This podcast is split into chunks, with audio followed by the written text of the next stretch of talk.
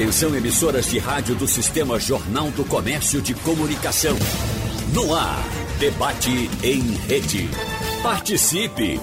Rádio Jornal na internet. www.radiojornal.com.br a Lei Geral de Proteção de Dados Pessoais dispõe sobre o tratamento de dados pessoais, inclusive nos meios digitais, por pessoa natural ou por pessoa jurídica de direito público ou privado, com o objetivo de proteger os direitos fundamentais de liberdade e de privacidade e o livre desenvolvimento da personalidade da pessoa natural.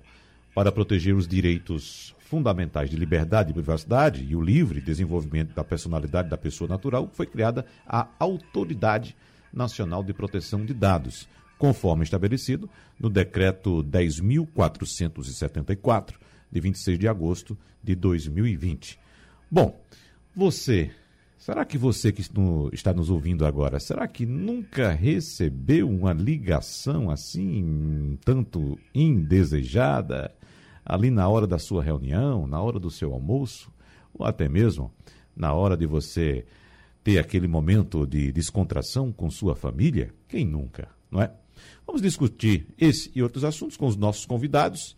Inicialmente, eu quero fazer uma saudação aqui à diretora do Conselho Diretor da Autoridade Nacional de Proteção de Dados, Nairane Rabelo. Bom dia, doutora Nairane. Tudo bem com a senhora? Bom dia, Geraldo. Como vai você? Como estão os nossos as pessoas que estão nos ouvindo aqui. Um bom dia a todos. E bom. agradeço o convite para estar falando aqui. Seja muito bem-vinda, doutora Nairane, e eu sou Wagner Gomes. Muito prazer. Tá bem, Wagner. Marcílio Braz, advogado, gerente de projetos em TI e fundador da Privacy Academy. Bom dia, Marcílio. Tudo bem com você? Bom dia, tudo bom, tudo bom. Queria dar todo, assim, antes mais nada, agradecer o convite, né, uhum. para a gente fazer essa, essa, essa verdadeira ação de utilidade pública, por assim dizer. E eu já sou meio que da casa também, porque a gente tem o, o podcast, né, que é obrigado pela, pela, pelo Sistema Jornal do Comércio.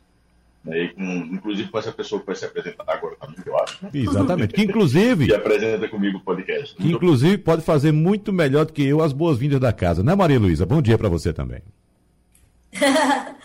Bom dia, Wagner. Prazer estar aqui com vocês. É uma honra é, debater com duas feras, viu, Wagner? É, de fato, a gente tem um, um, podcast, né, que já vai para o décimo episódio, é, chamado LGPD na Prática, uhum. em que a gente tenta dar um passo a passo sobre como implementar LGPD. É uma coisa bem desafiadora isso aí, viu? Ah, sem dúvida. Agora, Marcílio Braz, um, uma abelhazinha soprou aqui no meu ouvido, uma mosquinha, só para a gente esquentar logo o debate no começo. Me disse que você traz alguma novidade, que essa novidade é muito importante, talvez até bombástica, é isso mesmo? É, assim, talvez não fosse a melhor forma de começar, mas vamos, já que a gente, né, a gente está nessa, nessa pisada, vamos lá. Seguinte. Se for muito é, forte a, a, a, a informação e você quiser guardar para outro momento, não tem problema, a gente espera. É, vamos, vamos, vamos, guardar, vamos guardar mais para frente, é melhor, Pronto. melhor, melhor. Então... Mas, mas, a gente vai falar, até porque isso é uma coisa que, é, assim, a gente pode de verdade dizer que isso é utilidade pública. É importante que a gente faça esse alerta. Ótimo. Mas mais para frente. Então tá bom. Então mais para frente a gente toca nesse assunto. Então, Maria Luísa, uh, eu abri aqui trazendo uma reclamação que a gente recebe muito dos nossos ouvintes, dos nossos leitores, dos nossos telespectadores e que nós temos também. Maria Luísa, é a invasão que sofremos constantemente, uh, invasão de privacidade por parte de, por exemplo, telemarketing. E eu achei interessante, Maria Luísa, uh, a posição, por exemplo, do Supremo Tribunal Federal, que decidiu recentemente manter uma lei do Rio de Janeiro que protege o consumidor dessas ligações indesejadas de operadores de telemarketing. Inclusive, o ministro Luiz Fux, no ato do julgamento, trouxe essa informação que eu achei incrível. Veja só, nem o ministro do Supremo Tribunal Federal está isento dessa situação. Escute. Tanto pelo critério da preponderância, eu verifico que realmente essa lei ela visa proteger o consumidor. E é claro que nós não estamos nos valendo da experiência própria, mas ontem, por exemplo, durante o julgamento, eu recebi 11 ligações de um telemarketing de, de uma entidade é, bancária e eu também, a semelhança do ministro Marco Aurélio, não estava na lista de devedores. Era uma, era uma propaganda. Então, talvez o ideal seja esse, nós consagremos aqui essa, essa improcedência para que os outros estados, a semelhança do Rio de Janeiro, possam promover a adoção dessa medida que é protetiva preponderantemente do consumidor. Eu acho que essas ligações, Maria Luísa, vieram da voz do consumidor, viu? Foram lá no ouvido do ministro, olha, a gente não aguenta mais isso, ministro, dê um jeito. Exatamente na hora do, do, do julgamento, o ministro importunado com as ligações, Maria Luísa. Você imagina a nossa situação, se o ministro pois do é. STF está assim, você imagina eu, você, o cidadão comum que é bombardeado né? Você chega numa loja e diz, ah, me dê seu telefone para cadastro, você nunca mais para de receber zap de oferta. Né? Você chega na farmácia, ele pede um CPF para você comprar um, um, um AS. Né? Então, é, de fato, é uma situação bem complicada. É, se você permitir, Wagner, eu queria perguntar à doutora Nairane, é, a Autoridade Nacional de Proteção de Dados é uma entidade novíssima, ela foi criada no ano passado, né? A lei na verdade, embora ela já esteja valendo a punição para quem é, é, fizer algo errado, só deve começar de fato a partir de agosto, se eu não estiver enganado. Eu queria saber, doutora Nairane, a senhora considera que a lei já pegou ou tem um caminho muito grande para que tanto as empresas, os órgãos governamentais, quanto os cidadãos entendam o que é privacidade e o que é, é, é ter seus dados é, expostos? Olá, Maria Luísa. Aproveito aqui para cumprimentá-la, que eu ainda não tinha feito isso. E agradeço a pergunta. Sua pergunta é excelente. Assim, o que, é a lei? Eu acho que uh, muita gente pergunta, assim, em primeiro lugar, o que, que danado é essa lei, né? Para a gente poder saber se ela pegou, se ela vai pegar ou não, eu acho bom passar um pouquinho por isso aí. Bom, é, até o momento presente, é, a gente acabou de falar que nas ligações para ministros, nas ligações que a gente recebe constantemente e em, em outras situações também, o que acontece é que os nossos dados estão sendo distribuídos por aí, estão sendo trabalhados por um sem número de entidades e a gente simplesmente não sabe quem tem nossos dados, o que está sendo feito com eles, por quanto tempo, com quem está sendo compartilhado. Então, é, essa é uma situação que estava começando a sair do controle e a lei vem justamente para trazer essa segurança, trazer esse controle para o consumidor, para o titular do dado, e ela faz isso não para proibir o dado, não para proibir que as empresas trabalhem com dado, mas para permitir que as empresas trabalhem com dado com segurança, responsabilidade e transparência. O consumidor precisa saber o que está sendo feito com o dado dele. Para que a gente está fornecendo CPF? Para quê? Então, assim, esses, esses conceitos e isso que a gente está falando aqui, ela vem numa camada muito mais curta, porque na internet a forma de distribuição desses dados ela é muito mais ampla, ela é muito mais, mais complexa, ela é muito mais fora de controle do consumidor. Então a lei ela vem para isso. É, na Europa, essa lei já está bem mais estruturada, é, a gente já tem uma cultura bem mais solidificada em proteção de dados, e a demanda da lei no país, no Brasil, em parte, também veio por isso, porque lá fora estavam começando a exigir um controle de dados aqui dentro para poder ah, permitir o comércio o exterior e para poder permitir o ingresso do país em determinadas instituições internacionais. Isso é uma questão de responsabilidade, sabe, com o nosso consumidor, com o nosso cidadão. Então é por isso que essa lei é uma lei sem volta ela vai pegar. Ela está no caminho ainda. Eu não posso dizer a você que todas as pessoas sabem o que é essa lei, como ela funciona, que os consumidores sabem o que tem que fazer. Na verdade, a gente está começando, como você mesma falou, a, a ANPD, que é a Autoridade de Proteção de Dados, começou há quatro meses. Né? Ela começou, vai fazer quatro meses, na verdade. Ela começou no dia 6 de novembro. A gente não tem ainda servidor suficiente, a gente não tem um sem número de estrutura, a gente está começando a trabalhar e a lei entrou em vigor ano passado. E isso já motivou um sem número aqui de discussões, tanto que estamos aqui neste canal falando sobre isso. Então, o, é uma imposição internacional e é uma imposição que já está sendo adotada, por exemplo, por, por empresas multinacionais aqui no país, que já está exigindo de toda a sua cadeia de fornecedores de empresas uma adequação, um respeito ao titular, um respeito ao consumidor. Então, muito em breve, é, Maria Luísa, muito em breve mesmo, eu acredito que vai haver uma consciência maior pelo titular do que essa lei, do que ele pode exigir através dessa lei. Então, essa lei é um caminho sem volta, está no caminho de, de finalmente a gente dizer pegou, mas ainda está no caminho. Bom, doutora Nairane, a senhora faz uma colocação interessante que eu acho que alguns consumidores fazem também, mas até relevam, né? Por que eu estou informando o meu CPF? Eu trouxe um exemplo, um exemplo negativo na abertura da nossa conversa aqui, que é dessa insistência de ligações que a gente recebe, porque a gente, em determinado momento, informou nossos dados para alguma empresa, essa empresa repassou para outra e assim foi e o mundo todo tem o meu número de telefone, meu número de CPF, pelo menos essa impressão que fica. Mas existe algum fator positivo nesse ato de informar os dados, de informar uh, o CPF, o telefone? O que é que pode ser de positivo nesse ato para o consumidor? Wagner, trabalhar o dado de forma segura e correta pode ser positivo para o consumidor. Por exemplo, até antes do trabalho da dessa mineração de dados de alguma forma, até antes desse trabalho que existia com os dados, que hoje está tá desorganizada, a gente recebia propaganda de tudo quanto é produto, independente de a gente gostar dele ou não. Agora, a gente tem, por exemplo, alguns alguns programas de streaming na TV que são sugeridos conforme os nossos gostos.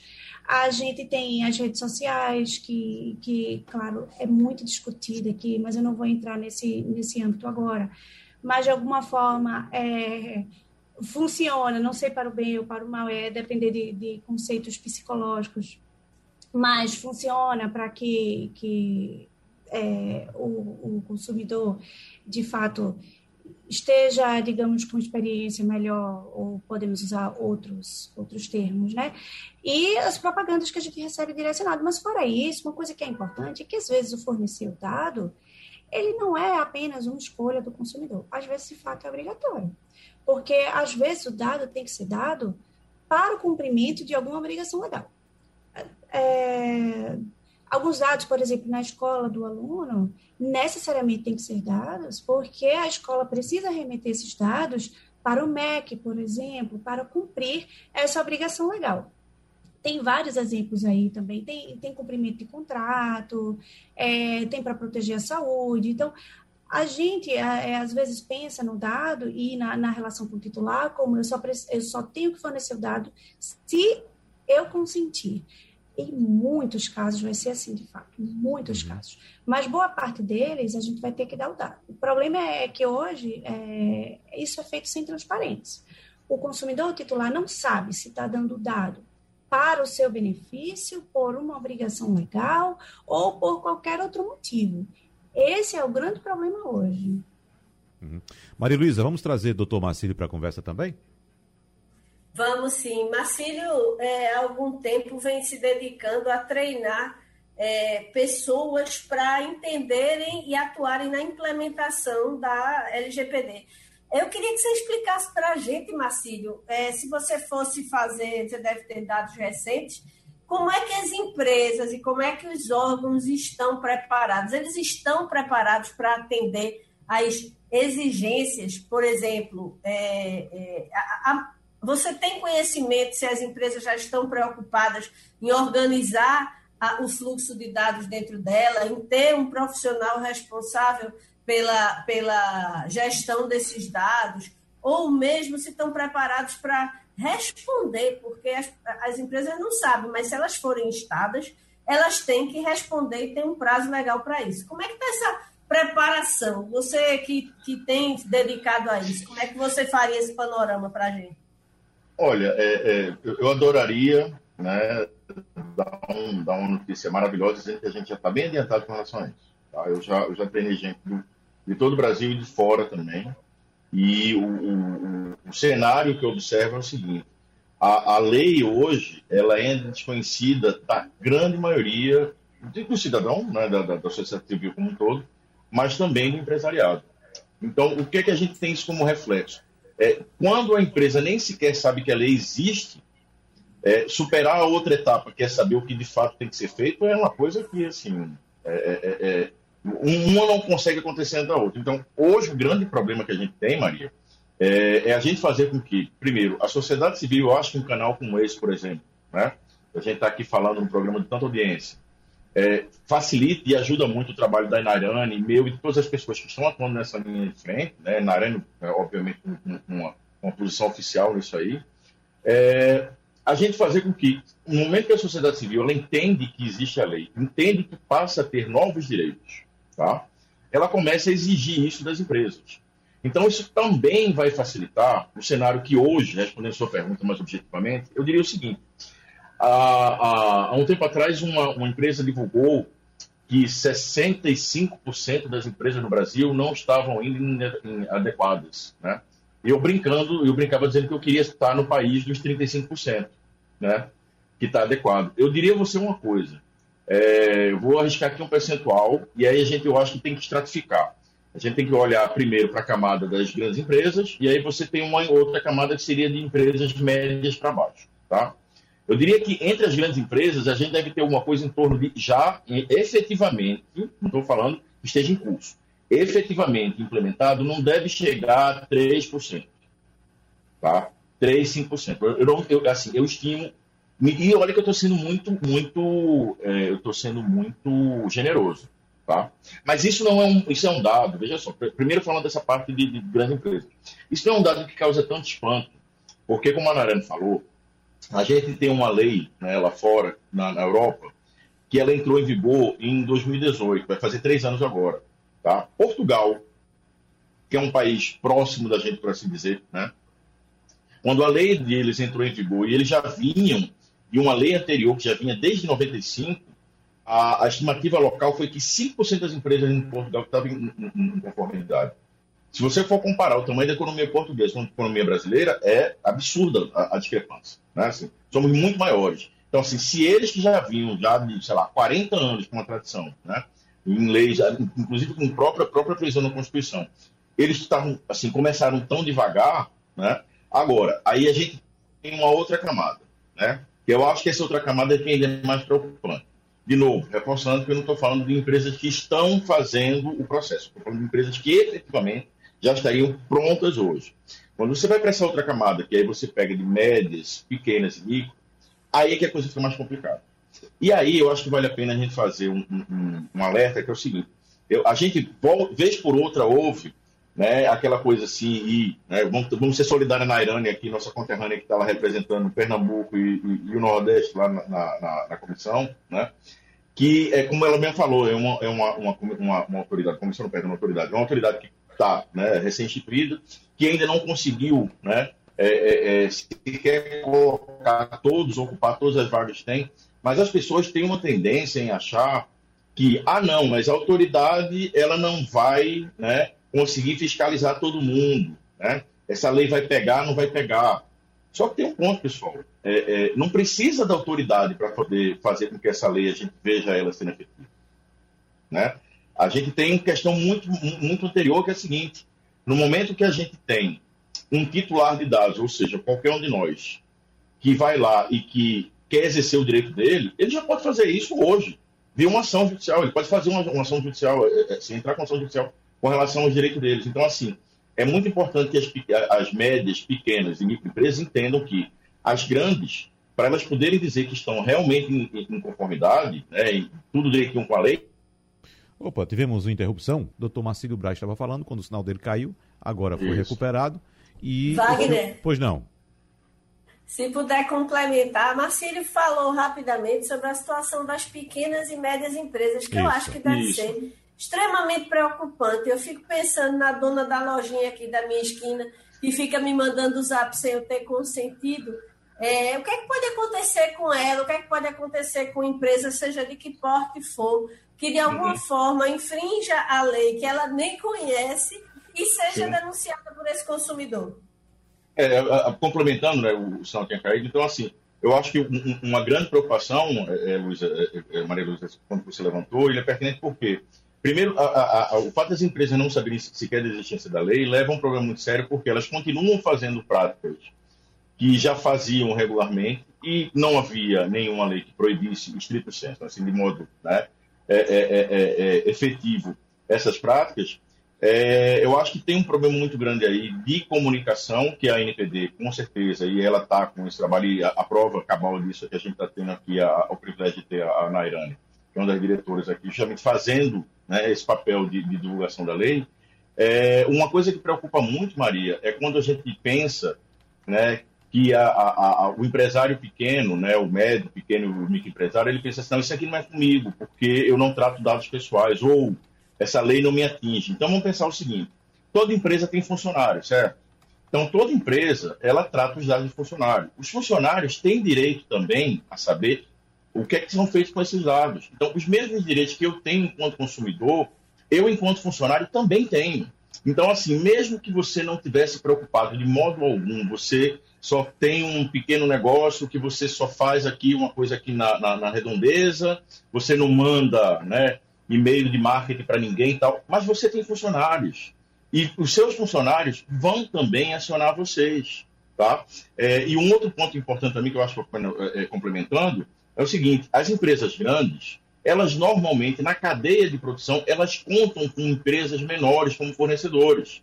E essas empresas, justamente porque elas estão muito preocupadas, elas já estão, e até têm bem mais recursos né, para poder implementar a lei, elas já estão começando a cobrar desses fornecedores que eles estejam também de acordo com a lei. Então, um problema que a gente pode ver mais para frente é se as empresas de médio, pequeno e, e micro porte não atentarem, achando que não é com elas, elas futuramente elas vão perder os contratos que elas têm com as empresas maiores. Então, assim, o efeito em cadeia dessa lei ele é, ele é gigantesco. Assim, essa lei ela promete é, é, é, é, ser uma lei que vai ter uma repercussão maior até do que o próprio Código de Defesa do Consumidor lá da década de 90. Né? Por isso que é tão importante a gente ter esses espaços de fala aqui para a gente poder levar essa informação para as pessoas. Maria Luísa, a sua pergunta, eu acho que ela daria um dia inteiro de debate, viu? Uhum. O que é que pode acontecer com ela, né? Com a pequena empresa e tal. É, olha só, a gente, a Marcílio falou aí no Código de Defesa do Consumidor, e esse é um paralelo muito interessante.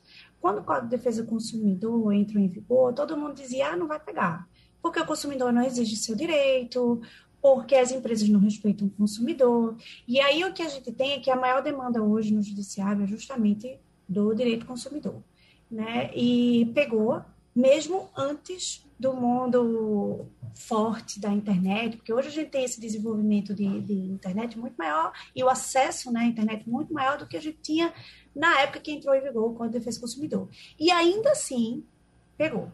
Como é uma lei que atinge todas as pessoas e todas as entidades, sejam, sejam elas públicas ou privadas, to, todas que trabalham com dados, mas assim, é, é o mundo é, é, esse mundo é extenso demais. É, o que, que vai acontecer? Quanto mais a gente fala na lei, e quanto mais a gente divulga, e a gente vai fazer isso cada vez mais incessantemente, inclusive através da Senacom, por exemplo, da polícia, por exemplo, de todos os outros órgãos que podem atuar junto com a NPD, o que vai acontecer é que o consumidor vai começar a se tornar consciente do seu direito, vai começar a se tornar consciente do que deve e do que não deve fazer e dos erros que eventualmente as empresas estejam cometendo. Então, os maiores fiscais dessa lei serão, sem dúvida, os titulares dos dados. Aqueles que deveriam ter algum controle do, do dado que está sendo colocado por aí. Então, o que, que pode acontecer? Em primeiro lugar, essa empresa vai sofrer uma questão de ou reputação em relação ao seu consumidor, ou vai ter alguma insatisfação dele, alguma demanda, alguma coisa nesse sentido. Então, é, vai ter consequências para o pequeno. E essa consciência dessas consequências para o pequeno, ela é tão evidente que o primeiro projeto de regulamentação da Autoridade Nacional de Proteção de Dados é justamente para facilitar a implementação da lei, da LGPD, nas micro e pequenas empresas. Seja porque a gente não quer evitar que eles sejam retirados do mundo da digitalização, porque quando eles estão no mundo da internet, eles vão ter que cumprir uma série de requisitos que ficam mais evidentes. No mundo offline, eles também teriam que cumprir, mas ah, na internet eu acho que fica mais evidente isso aí. E aí, para evitar que eles não entrem nesse mundo da internet, essas pequenas e microempresas não entrem no mundo da internet, para evitar que eles não tenham um ah, desenvolvimento econômico adequado, para evitar que as grandes empresas não consigam se tornar adequadas, porque a sua cadeia de fornecedor não consegue e, para facilitar a, o exercício do direito do titular, esse foi o primeiro projeto. A, a, digamos, a simplificação da lei para as micro, pequenas empresas, startups e até pessoas físicas que tratam dados para fins econômicos. Esse é, é, é o primeiro mote, assim, porque a gente acha que sem isso, sem esse olhar, fica muito difícil exigir né, a, a ferro e a fogo, assim, tudo que, que é possível em relação à lei. Agora, uma, uma dica importante é que tem muita coisa na lei que dá para fazer já. Tem muita coisa na lei que dá para a pessoa começar a se adequar, mas muita mesmo. Então, não é esperar o fim dessa regulamentação para iniciar essa adequação? Porque pode ser que o consumidor não espere, pode ser que a, que a sua grande empresa, para quem você forneça, não espere. Então, assim, é, tem um, um, um sem número de consequências importantes que fazem com que as empresas devam buscar essa adequação. E uma coisa interessante é que as empresas que correm na frente, elas crescem mais, né? Assim, elas mostram uma responsabilidade maior, elas mostram transparência maior.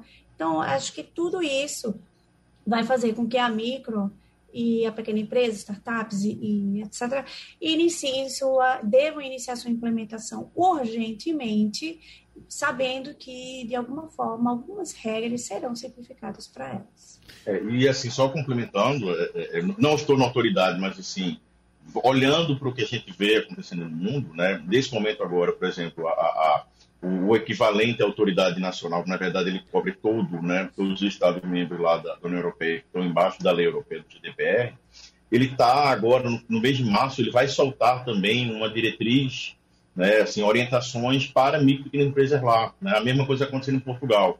A única coisa que a gente tem que deixar em mente, eu acho que foi muito bom isso que a Minarene falou, no sentido de que já tem realmente muitas coisas, eu até arriscaria dizer que dá para fazer todas as coisas que estão previstas na lei. Algumas, eventualmente, mais para frente, vão ser flexibilizadas. Então, na pior das hipóteses, você vai ter que.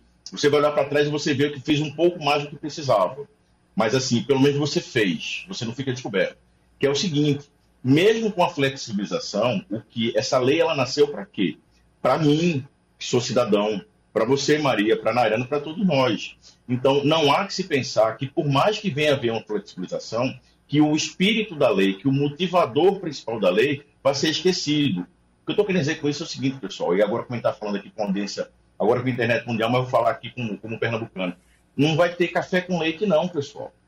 As empresas pequenas e médias, assim, micro principalmente, elas vai haver alguma flexibilização, mas o principal, que é garantir os direitos titulares, isso não vai deixar de existir.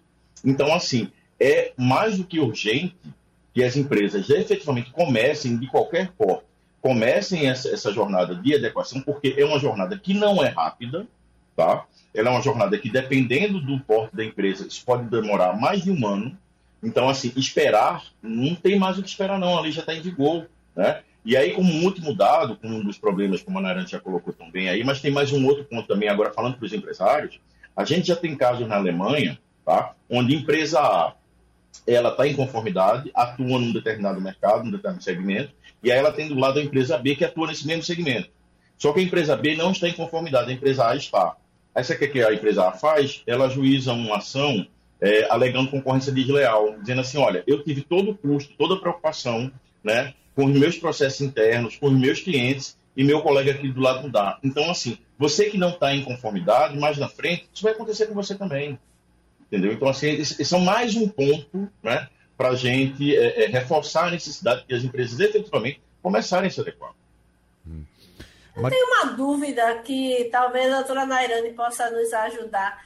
A autoridade ela já está recebendo denúncias com relação à lei porque eu sei que a, a, a, a, multa administrativa ela só deve começar a ser aplicada no segundo semestre. Mas como é que está esse trâmite hoje? A autoridade já recebeu alguma denúncia? Já tem denúncia chegando?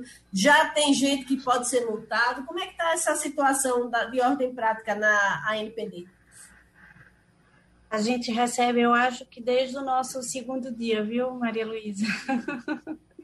a gente já recebe muita denúncia, seja do titular, seja em relação àqueles vazamentos, e a gente atua não só a partir dessas denúncias, né? Muitas vezes a gente tem uma função proativa também de ir atrás, mesmo que isso não chegue para a gente através de alguém, assim, pelo, pelo caminho oficial, né? É, a gente tem atuado, mas uma, uma, coisa importante é que a lei, inclusive, prevê isso, é que o consumidor tente resolver a sua demanda, em primeiro lugar, perante o próprio controlador, né? perante a própria empresa. E aí, não sendo sanada, ela leva essa questão para a NPD, para a NPD, enfim, instaurar uma fiscalização e etc. É, como é que a NPD está atuando agora, já que as sanções ficaram para agosto de 2021, como você bem falou? Essa parte da lei, a lei toda entrou em vigor, mas essa parte da lei ficou adiada por uma preocupação é, dos nossos legisladores em relação à punição imediata de entes, né, entidades públicas ou privadas. Mas a gente já está atuando, sim, é, no sentido de fiscalização que eu falo, é, no seguinte sentido. Algumas questões, ela envolve, elas envolvem, assim, a atuação de diversas naturezas. Eu vou usar o exemplo desses vazamentos criminosos que a gente está vendo por aí, e como é uma questão criminal, ela exige uma atuação também da polícia. Como é uma questão que interfere no consumidor, ela exige também uma atuação dos órgãos de defesa do consumidor. Aí você me pergunta, e a NPD? O que, que a NPD faz? A NPD, ela, em primeiro lugar, está indo diretamente em cada um desses órgãos para tratar toda essa questão. A investigação criminal, ela é exclusiva de uma autoridade policial. Então, assim, se a gente tem crime, a polícia está investigando e a NPD está do lado, junto, verificando quais são as irregularidades quais são as ilegalidades. A gente está indo perante o Sinacum para instituir aí uma forma de orientação para o consumidor em relação a isso aí. Inclusive, assim, é, vai sair breve uma cartilha de orientação ao consumidor em relação a, a essa questão do, do, vazamento, por uma parceria com o CERT-BR. É, e ela pode já exigir ou é, medidas administrativas de segurança e medidas administrativas que são recomendadas pela própria LGPD. E tem mais uma coisa, tá? Essas, esses acontecimentos que estão agora, se eles continuarem repercutindo, se, se permanecer, como a gente chama, uma continuidade delitiva, mesmo que tenha iniciado agora, a NPD vai sim poder aplicar todas as suas sanções depois de agosto deste ano. Uma coisa que é importante é que a gente fala muito em multa, né? A NPD vai poder multar, a NPD vai poder multar, mas é, quem trabalha com dado tem a noção de que a multa não é nada, perto do, da repercussão de não poder tratar o dado.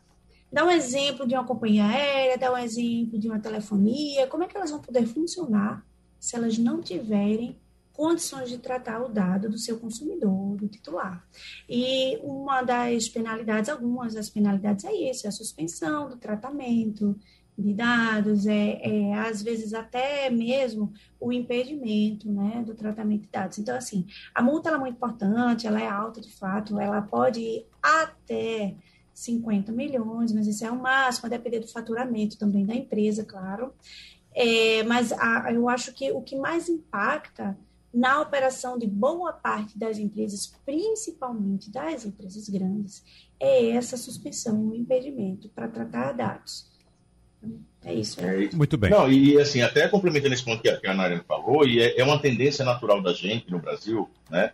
A gente tem uma cultura muito punitivista, né? É aquela coisa assim, não, vamos fazer isso aqui. Assim, ninguém anda de cinto até começar a receber multa. Aí eu não quero levar multa, aí eu vou começar a usar o cinto. E não entende que a obrigatoriedade do cinto é para preservar a sua integridade física. Tá? Esse ponto que a Ana levantou, ele é importantíssimo porque a gente tem visto muito no mercado as pessoas muito fazem, assim, tanto seja na área de formação, seja na área de consultoria, falando, cuidado com a multa, olha a multa, olha a multa. Primeiro é o seguinte, né, como a Ana bem lembrou, né, é, uma multa ela de 50 milhões, ela está limitada ao faturamento de 2%. Ou seja, para você ter uma multa de 50 milhões, em tese você teria que ter um faturamento de 2 bilhões e meio de reais. Então, assim, isso aí já, já desmistifica essa questão, porque o problema não é o valor, é o percentual, tá? Mas mais do que isso, a, a multa, quando a gente olha para ver todas as sanções previstas na lei, a multa está só no começo. E aí vem uma coisa do direito que, assim, quanto mais vai descendo, mais ela é pior.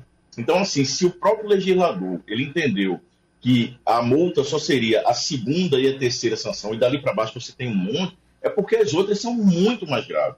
Eu costumo dizer que a multa é um detalhe. E isso que, que, que a, que a falou é uma bobagem. Imagina um, um, exemplo, por exemplo, como, como ela citou, de uma companhia aérea né? Uma companheira impedida, por exemplo, nem que seja por um dia sequer, né, de utilizar uma base de dados de passageiros, ela pode quebrar.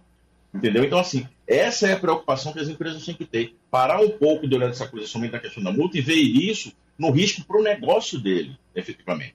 Temos mensagens dos ouvintes da Rádio Jornal pelo painel interativo. Por exemplo, Milton de Jaboatão diz: os bebês já saem da maternidade com o número do CPF na certidão de nascimento.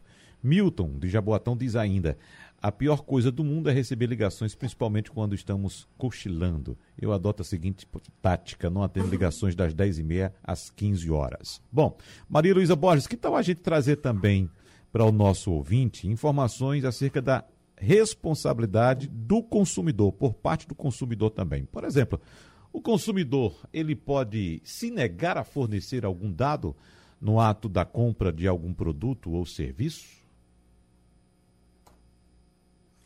É uma ótima pergunta para os nossos especialistas. A doutora é, Nairane já nos falou que tem alguns dados obrigatórios, né? Algumas situações em que você não pode se negar a dar o dado porque ele é um dado que vai para uma instância pública tudo mais.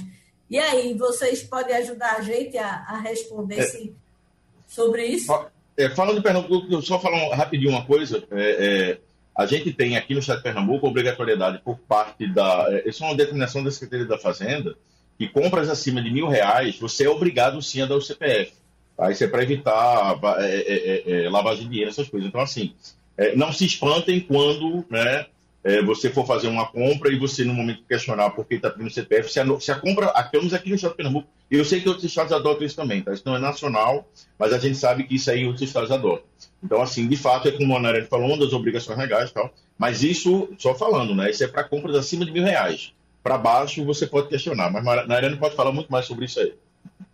Eu acho que a resposta, a chave para essa resposta, Maria Luísa, está no que eu falei logo no início, que é transparência, sabe? É informação. O consumidor ele precisa saber por que o dado está sendo coletado, para quê, o que, é que vai ser feito com ele. Quando ele entende isso, ele vai saber qual é o dado que é obrigatório e qual é o dado que não é obrigatório. Então, assim, realmente vai ter situações que não vai ser escolha do consumidor, ele vai ter que dar. Como é esse exemplo que, que o Marcelo acabou de, de trazer para a gente aqui, que foi ótimo aí, que, que deu para ilustrar bem.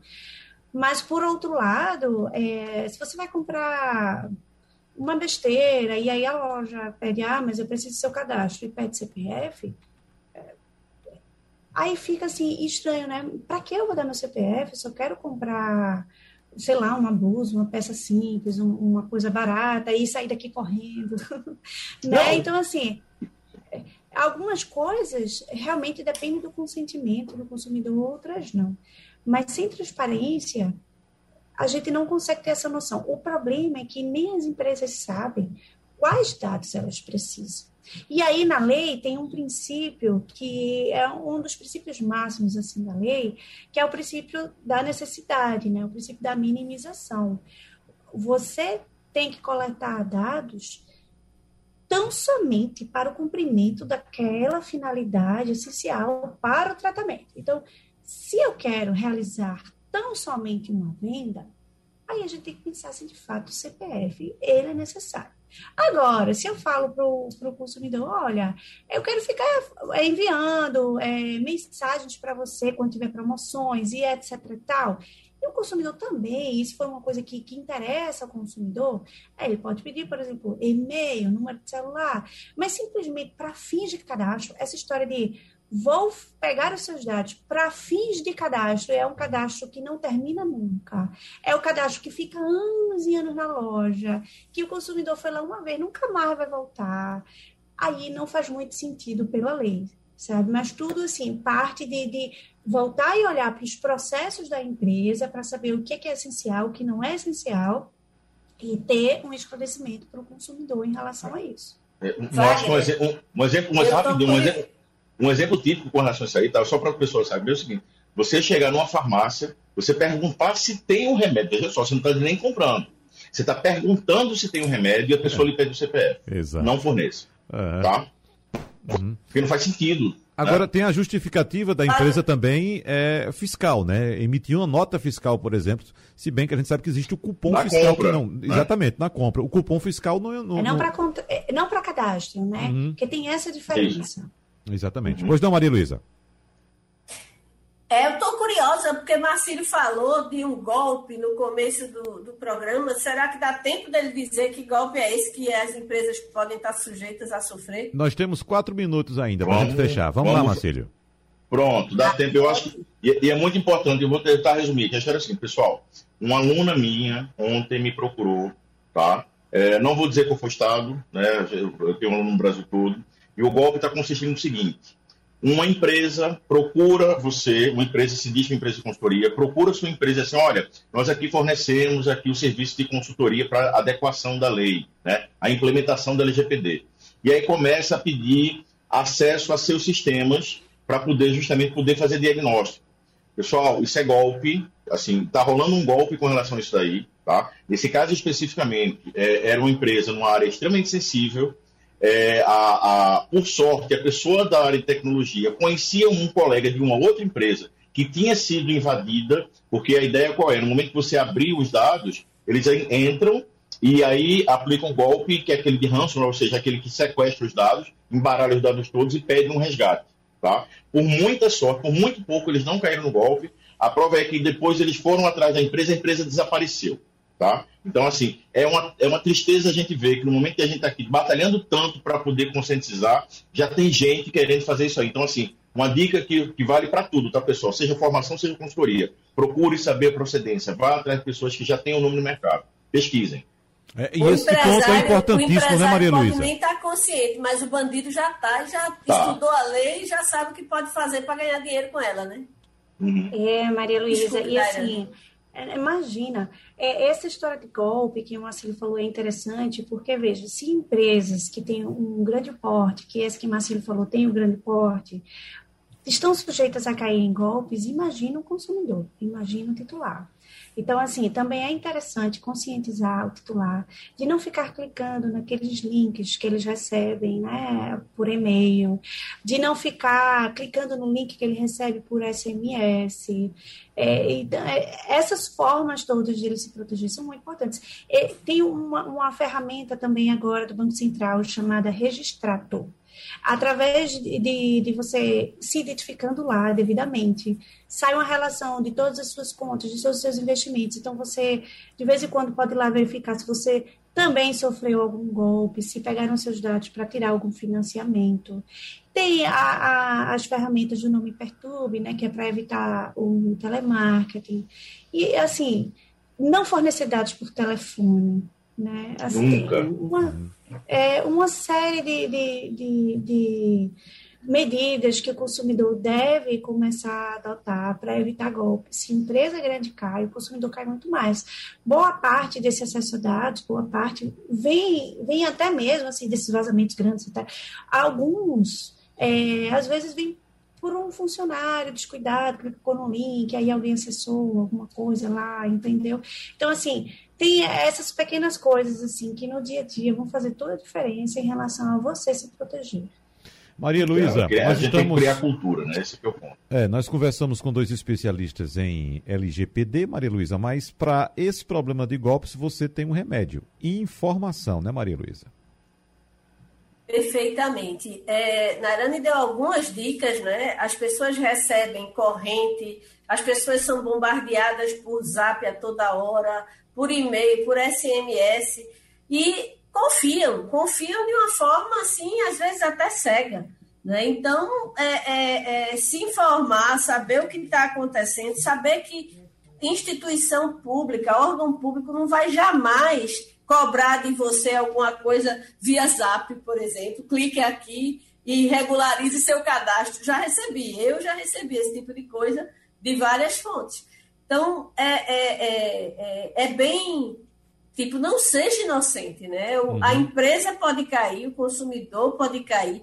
Não ser inocente nesse mundo em que o, o bandido já está conhecendo mais a lei do que 97% dos empresários brasileiros é realmente é, é, você precisa ser, ser, é, é, se ligar, entendeu? E observe o que é que o bandido faz, né, Maria Luiz? Ele vai em busca de informação, ele estuda antes de aplicar o golpe. Então a gente tem que estudar mais do que o bandido para saber do que está se tratando.